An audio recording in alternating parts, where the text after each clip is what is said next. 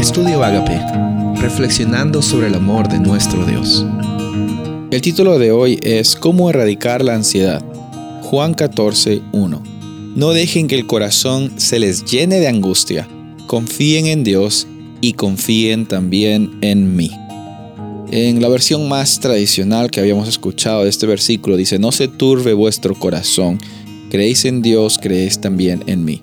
Pero el lenguaje que vemos originalmente en estos versículos nos ayuda a entender realmente de que dice el énfasis de Jesús, dice de que no debemos dejar que nuestro corazón se llene de angustia.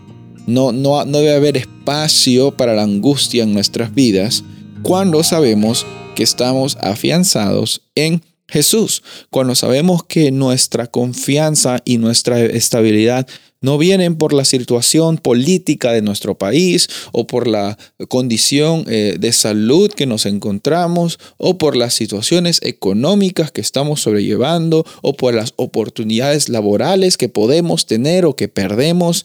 Esas cosas que les he mencionado vienen y van. No son, eh, no son situaciones o no son condiciones que nos van a proveer estabilidad ni abundancia. Todo lo contrario, si estamos buscando nuestra vida y, y estamos queriendo tener raíces en el, en el dinero, en las posiciones, en las situaciones sentimentales incluso, estamos poniendo raíces en un terreno que no es firme, porque esas cosas pueden cambiar de un momento para otro.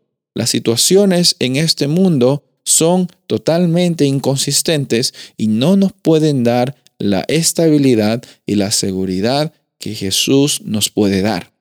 Por eso es que la ansiedad se erradica cuando estamos confiando y descansando de que Dios está con nosotros. No es necesariamente de que Dios nos va a sacar de los problemas. Yo me imagino a Daniel en el foso de los leones, quizás no necesariamente pidiendo de que Dios lo saque, sino que Dios esté presente y que su voluntad se haga en ese momento.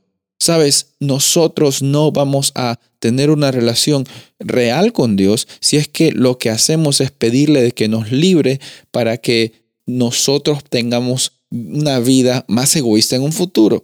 No podemos decirle a Dios, dame esto y yo te voy a servir bien. No estamos para negociar.